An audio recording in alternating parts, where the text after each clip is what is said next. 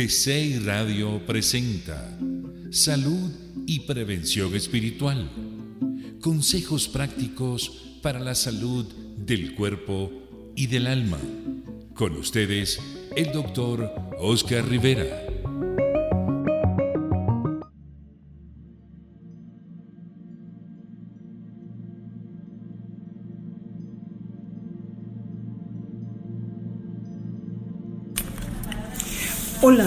Gracias por estar aquí en Salud y Prevención Espiritual con su amigo Oscar Rivera. Les recuerdo que nos pueden escuchar todos los miércoles a la una de la tarde aquí por www.gciradio.com, así como por Instagram y Facebook.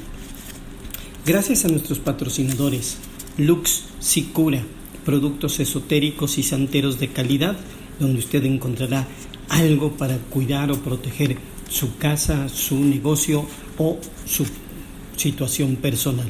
Y también al Centro Holístico Riga, un lugar donde usted encontrará alguna opción de tratamiento de tipo alternativo para la enfermedad que usted tenga. Pues el día de hoy quiero hablarles acerca de lo que es la aprobación. Bueno, es posible que pierdas demasiados momentos eh, presentes esforzándote eh, para lograr la aprobación de los demás o preocupándote por alguna contrariedad que te haya caído. Si el deseo de aprobación externa se ha convertido en una verdadera necesidad en tu vida, quiere decir que tienes mucho que hacer en pro de ti mismo. Puedes empezar tratando de comprender que la búsqueda de la aprobación externa es un deseo más que una necesidad. A todos nos gusta que nos aplaudan, que nos hagan cumplidos y que nos alaben. Nos sentimos bien cuando nos acarician mentalmente. ¿Quién iba a querer renunciar a todo esto? Bueno, no hay ninguna necesidad de hacerlo. La aprobación no es un mal en sí misma. En realidad, la adulación es deliciosamente agradable. La búsqueda de la aprobación se convierte en una zona errónea solo cuando se convierte en una necesidad en vez de deseo. Si solo deseas la aprobación simplemente es porque te sientes feliz con el apoyo y la aceptación de la demás gente, pero si la necesitas, te puedes derrumbar en caso de no conseguirla. Es entonces cuando empiezan a funcionar las fuerzas autodestructivas.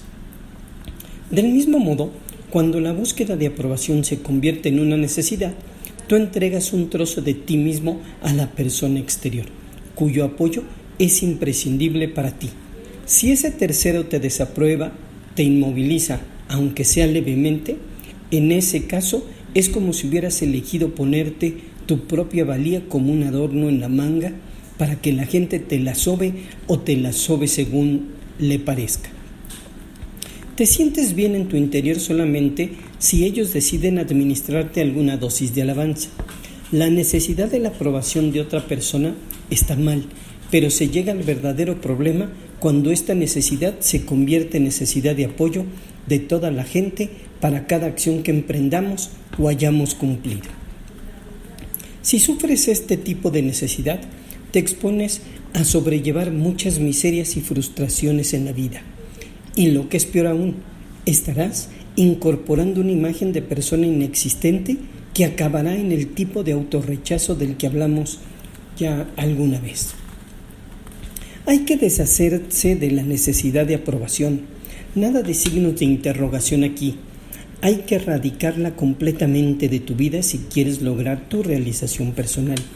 Esa necesidad es un psicológico callejón sin salida que no te aporta ningún tipo de beneficio. Es imposible vivir en este mundo sin provocar la desaprobación de la gente, a veces en forma grave. Así es la humanidad. Así son los impuestos que se pagan por estar vivo, algo que simplemente no se puede evitar.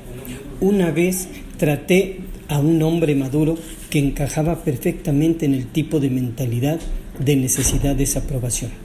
Osi, que así se llamaba, tenía un conjunto de ideas y creencias respecto a temas tan polémicos como el aborto, el control de la natalidad, la guerra en el Medio Oriente, Watergate, la práctica y todo lo demás.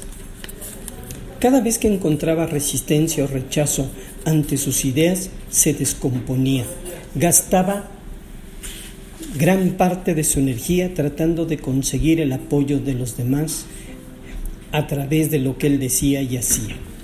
Me relató un incidente en el que cuando él declaró ante su suegro que creía firmemente en la eutanasia, notó que éste arrugaba el ceño.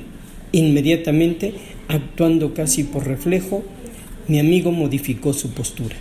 Lo que quise decir es que si una persona está absolutamente consciente y en posesión de todas sus facultades y pide que lo maten, entonces la eutanasia está bien. Se dio cuenta entonces que su suegro estaba de acuerdo con él y respiró con más facilidad. Ante su jefe declaró también su aprobación de la eutanasia, pero esta vez la desaprobación fue vociferante. ¿Cómo puede decir una cosa semejante? ¿No se da cuenta de que está jugando a ser Dios? Mi amigo no pudo tolerar un repudio semejante y rápidamente cambió la postura. Lo que quise decir es que solo en casos extremos, cuando el enfermo ha sido declarado legalmente muerto, entonces me parece bien que se lo desenchufe. Finalmente, su jefe estuvo de acuerdo con él y mi amigo pudo nuevamente bajar de la picota. Ante su hermano, declaró nuevamente su postura ante la eutanasia y recibió inmediatamente su aprobación. Qué fácil le resultó a mi amigo ni siquiera tuvo que cambiar de postura para conseguir que su hermano lo apoyara y aprobara. Mi amigo fue quien nos dio a todos estos ejemplos al relatar cómo interactuaba normalmente con los demás. Mi amigo deambulaba por los círculos sociales sin tener opciones propias, pues su necesidad de halago era tan fuerte que constantemente estaba mudando de posición a fin de agraciarse con los demás. Mi amigo no existe, solo existen las reacciones de los demás que no solo determinan lo que siente mi amigo, sino también lo que piensa y dice. Mi amigo es lo que los demás quieren que sea. Cuando la búsqueda de apoyo es una necesidad, las posibilidades de encontrar la verdad desaparecen casi por completo. Si tienes que ser alabado y emites esa clase de señales, entonces quiere decir que nadie puede trazar contigo con franqueza y tampoco pueden declarar con confianza lo que piensas y sientes en cualquier momento presente de tu vida. Sacrificas tu verdadera personalidad, tu yo por las opiniones y predilecciones de los demás. Los políticos conforman una clase que por lo general no inspira confianza. La necesidad de aprobación que tienen es prodigiosa. Sin ella no tienen trabajo. En consecuencia, a menudo parecen hablar en dos direcciones simultáneas, diciendo por un lado cosas que agradarán al grupo A y por otro lo que será aprobado por el grupo B. No puede haber una verdad cuando el orador es acomodaticio y se mueve en torno a los demás, maniobrando de modo de complacer a todo el mundo. Este tipo de comportamiento es fácil de reconocer en un político, pero difícil cuando se trata de nosotros mismos. Quizás has dejado enfriar el tema para aplacar a alguien o te has descubierto dándole, la razón a alguien cuya desaprobación temes. ¿Sabías que te sentirás desgraciado si te censuraban y modificabas tu comportamiento para evitarlo? Es difícil enfrentarse con un rechazo o una censura y más fácil adoptar un comportamiento que inspirará aprobación. Pero cuando optas por este comportamiento más fácil, lo que estás haciendo es darle mayor importancia a la opinión de la demás gente que a tu propia valoración.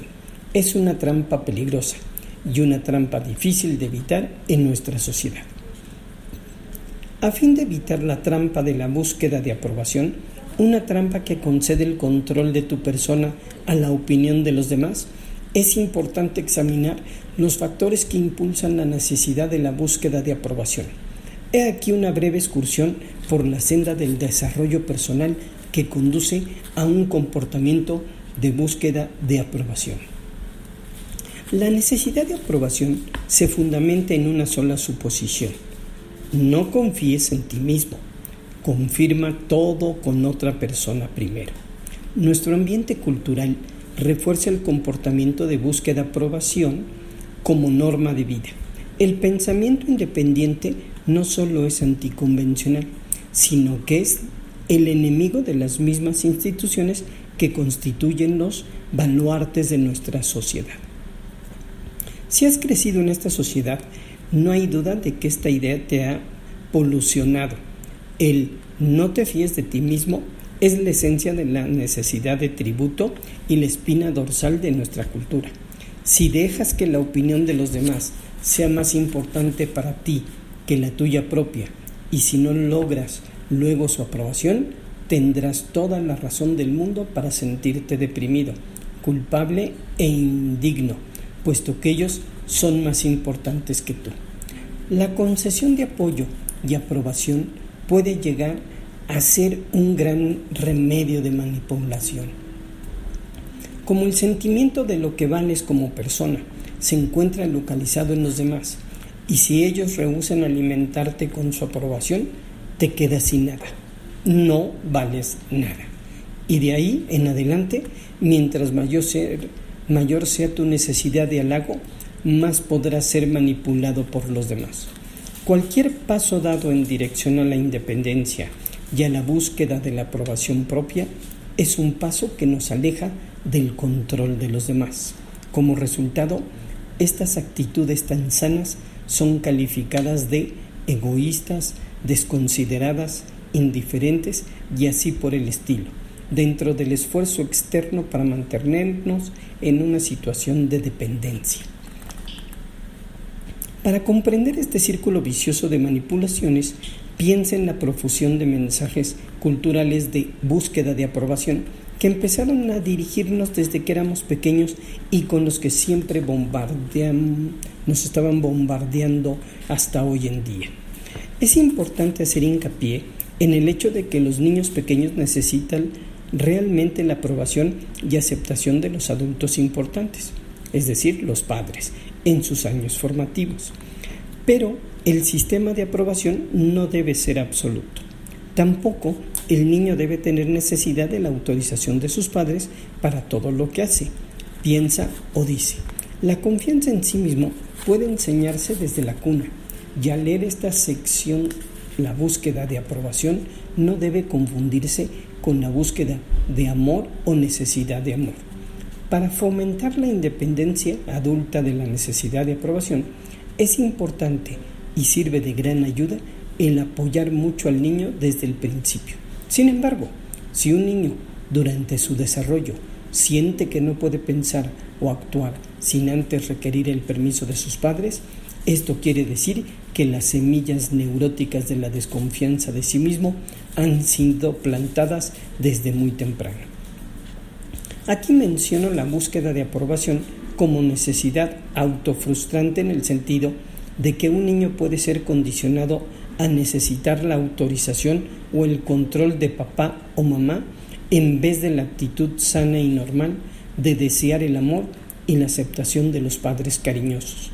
En la mayor parte de los casos, nuestro ambiente cultural, el tipo de educación fomentado por nuestra cultura, enseña al niño a fiarse de los demás en vez de confiar en su propio juicio. Todo hay que consultarlo con papá o mamá. Que cómo, ¿Cuándo? ¿Cuánto? Pregúntaselo a mamá. ¿Con quién puedo jugar? ¿Cuándo? ¿Dónde? En tu habitación, pero la tienes que arreglar de esta manera. La ropa colgada, la cama hecha, los juguetes en el cajón de los juguetes, etc. He aquí una conversación que refuerza la dependencia y la búsqueda de aprobación. Puedes ponerte lo que quieras. ¿Qué te parece esto, mamá? No, no, no, mi amor. Las rayas y los lunares no se ven bien juntos. Vete a caminar, ya sea la blusa o los pantalones para que haga conjunto. Una semana después, mamá, ¿qué me pongo? Ya te he dicho, ponte lo que quieras, porque me preguntas cada vez. ¿Por qué realmente? En la tienda de comestibles, el cajero le pregunta al niño, ¿quieres un caramelo? El niño mira a su mamá, ¿Quiere un caramelo? Pregunta. ha aprendido a buscar la autorización de sus padres para todo, incluso para saber lo que quiere o lo que no quiere. En la amplia gama que va desde sus juegos, la comida, el sueño, hasta sus pensamientos y el establecimiento de amistades. Son pocos los mensajes de confianza en sí mismos que se envían a los niños en la familia. Esto parte de la creencia fundamental de que papá y mamá son los dueños de sus hijos, en vez de ayudar a los niños a pensar por sí mismos, a solucionar sus propios problemas y desarrollar la confianza en sí mismos. Los padres tienden a tratar a sus hijos como una propiedad privada. Los resultados de esta estrategia son muy evidentes en todo niño dependiente. Mamá se convierte en el árbitro, en el eterno mediador, en la persona a la que se acude como delator cuando uno de los hermanos se está portando mal. Alguien que, literalmente, tiene que pensar, sentir y actuar por el niño. No te fíes de ti mismo para resolver tus dificultades. Papá y mamá lo harán por ti. No te fíes de ti mismo para tomar las decisiones que eres capaz de tomar por ti mismo. Busca primero la autorización y el beneplácito de los demás. Los niños se resisten a ser moldeados como buscadores de aprobación. Hay muchos ejemplos de esto en las vidas de todos los que entran en contacto con la gente joven. Una infinidad de padres me han relatado sus experiencias de la época en que enseñaban a sus hijos a no mojarse los pañales y usar el WC. Dicen que el niño parece saber lo que se le pide y ellos se dan cuenta de que el niño tiene la capacidad de controlar sus esfínteres. Y sin embargo, el niño, porfiada deliberadamente, se niega a hacerlo. Esta es la primera protesta contra las necesidades de la aprobación de los padres. Los mensajes internos son, ¿me, ¿me puedes decir qué tengo que comer? ¿Qué me voy a poner? ¿Con quién voy a jugar? ¿Cuándo tengo que dormir? ¿Dónde tengo que poner mis juguetes? E incluso, ¿qué tengo que pensar? Pero esto lo haré cuando yo quiera. Es la primera protesta positiva contra la necesidad de la aprobación de papá y mamá. Cuando niño querías pensar por ti mismo, tener confianza en ti mismo, si tu padre te estaba ayudando a ponerte el abrigo cuando eras pequeño, tú decías, yo lo puedo hacer solito. Pero el mensaje de vuelta era a menudo, demasiado a menudo, yo te lo haré. No tengo tiempo para esperar a que lo hagas tú solo, o eres demasiado pequeño. La llamarada de independencia, el deseo de ser tú mismo, tan vivo en ti cuando eras niño, era aplastado a menudo con un rotundo confía en papá y mamá. Si no lo haces, te reprobaremos y si te reprobamos nosotros, tú tendrás que reprobarte a ti mismo. El núcleo familiar alimenta, bajo la apariencia de buenas intenciones, la dependencia de sus miembros y la necesidad de aprobación. Los padres que no quieren que a sus hijos les pase nada malo deciden protegerlos de todo peligro, pero el resultado es exactamente lo contrario de lo que se pretende, pues sin las armas necesarias para saber cómo confiar en uno mismo en los momentos difíciles, es imposible construir un arsenal de comportamiento independiente que nos sirva para toda la vida. Pero que no recuerdes todos los mensajes de búsqueda de aprobación que te fueron telegrafiados cuando eras un niño, pero seguro que muchos te llegarán cuando eras muy pequeño. Y mientras muchos de los mensajes de pide la autorización de papá o mamá eran importantes para tu propia salud y seguridad, otros te fueron enviados para enseñarte un concepto crítico, aprender la buena conducta, la conducta que hay que tener para ganar la aprobación de la gente. Esa aprobación, que debería haber sido gratuita, se condicionaba al hecho de agradar a alguien o a darle gusto. Lo fundamental aquí no es la aprobación que no sea importante, sino que debe ser otorgada libremente a los niños, no como un premio a la buena conducta. No hay que contribuir a que el niño confunda su propia estima con la aprobación de cualquier otra persona. ¿Te acuerdas cuando abandonabas tu casa para ir al colegio? Entrabas en una institución especialmente diseñada para inculcar a los niños el comportamiento y el pensamiento adecuado para lograr la aprobación de los demás. Pide permiso para todo. No te bases nunca en tu propio juicio. Pídele permiso a la maestra para ir al lavabo. Siéntate en la silla señalada. No te levantes si no quieres incurrir en una sanción. Todo estaba orientado hacia un control ejercido por los demás. En vez de enseñarte a pensar, te estaban enseñando a no pensar por ti mismo. Dobla tu papel formando 16 cuadros y no escribas en los márgenes. Estudia los capítulos 1 y 2 esta tarde. Estudia la ortografía de estas palabras. Dibuja así, lee esto. Te enseñaron a ser obediente y en caso de duda a consultar con la maestra. Si incurrías en el enfado de la maestra o peor aún del director, tenías que sentirte culpable durante meses o al menos esa era lo que se esperaba de ti. Tu libreta de calificaciones era un mensaje para tus padres para comunicarles el grado de aprobación que habías alcanzado. Si lees la declaración de los postulados de tu colegio, que sin duda fueron escritos bajo la presión de un grupo de supervisores y pedagogos oficiales, dirá sin duda algo parecido a lo que sigue. Nosotros, los fundadores de este colegio, creemos en la educación y el desarrollo total de todos y de cada uno de los alumnos. El currículum ha sido diseñado de manera que pueda responder a las necesidades individuales de todos los alumnos de nuestro colegio. Tratamos de conseguir y apoyamos todos los esfuerzos que van dirigidos en esta dirección, el desarrollo individual y la puesta al día de nuestro, nuestro cuerpo estudiantil, etc. ¿Cuántos colegios o profesores se atreven a poner en acción estas palabras? Cualquier alumno que empieza a mostrar señales de ponerse al día a sí mismo y de tener un verdadero control de sí mismo es puesto rápidamente en su lugar. Los alumnos independientes, seguros de sí mismo, llenos de amor a sí mismo, poco susceptibles a la culpa o preocupación, son sistemáticamente considerados como problemas y como alborotadores. Los colegios no son eficaces para tratar con niños que dan muestras de un pensamiento independiente. En la mayoría de los colegios, la búsqueda de aprobación es el camino del éxito. Los viejos clichés del mimado de la maestra o la meculo se han convertido en clichés con razón. Existen y funcionan. Si logras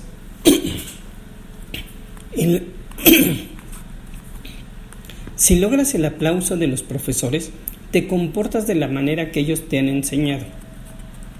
Estudias el programa que te han puesto por delante, saldrás triunfante.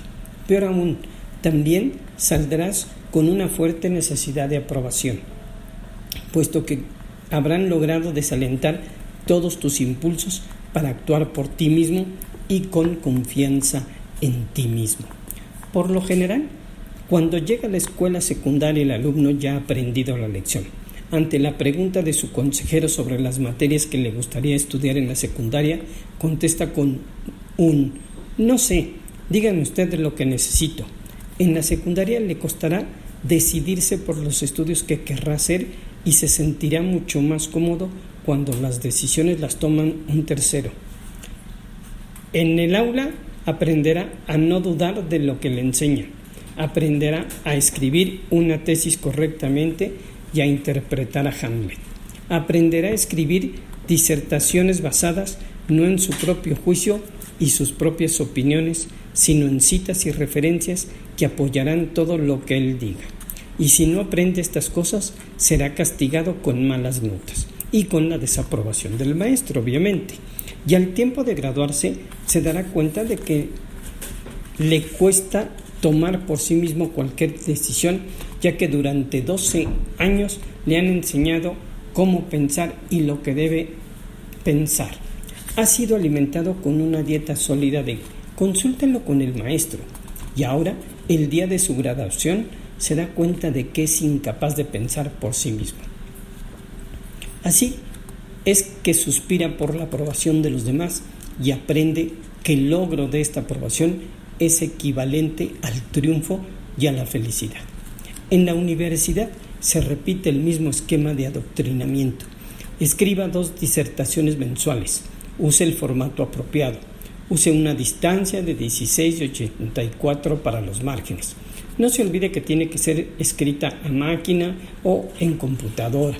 No se le olvide de la introducción, el cuerpo y la conclusión. Estudie estos capítulos. La gran línea de montaje. Sométase, complazca a los profesores y le irá bien. Cuando finalmente el estudiante se inscribe en un seminario en el que el profesor dice, este semestre vas a poder estudiar lo que quieras dentro del campo de tu interés. Yo te ayudaré a escoger lo que te conviene dentro del tema que sea de tu interés, pero se trata de nuestra educación y puedes hacer con ella lo que tú gustes o te plazca. Yo te ayudaré todo lo que pueda, pero, ¿cuántas disertaciones tendremos que hacer? ¿Cuándo tenemos que entregarlas? ¿Quiere que le escribamos a máquina? ¿Qué libros tendremos que leer? ¿Cuántos exámenes habrá que pasar? ¿Qué tipo de preguntas? ¿De cuántas páginas de extensión tienen que ser las disertaciones? ¿Dónde ponemos los márgenes? ¿Tendré que venir a clase todos los días? Estas son preguntas típicas de quienes buscan la aprobación de los demás y no pueden causar la menor sorpresa si consideramos los métodos educativos que acabamos de examinar. Se ha entrenado al alumno a que todo lo haga para otra persona, para complacer al profesor, para estar a la altura de las normas y expectativas de otras personas. Sus preguntas son el resultado de un sistema que demanda la búsqueda de aprobación para poder sobrevivir en él. El alumno tiene miedo de pensar por sí mismo. Es mucho más fácil y seguro hacer lo que otra persona espera de nosotros. Pues como verán, el tema es realmente extenso y largo. Espero que haya sido de su agrado. Y pues les recuerdo que nos escuchamos todos los miércoles a la una de la tarde aquí por gciradio.com, así como también por Facebook e Instagram, gracias a Luxicura, productos esotéricos y santeros de calidad, donde usted encontrará algo para proteger su casa, su domicilio o su persona, y al Centro Holístico Riga, donde usted encontrará un tratamiento alternativo para la enfermedad que tenga. Pues me despido, espero que tengan un excelente día, así como una maravillosa semana y nos escuchamos el próximo miércoles.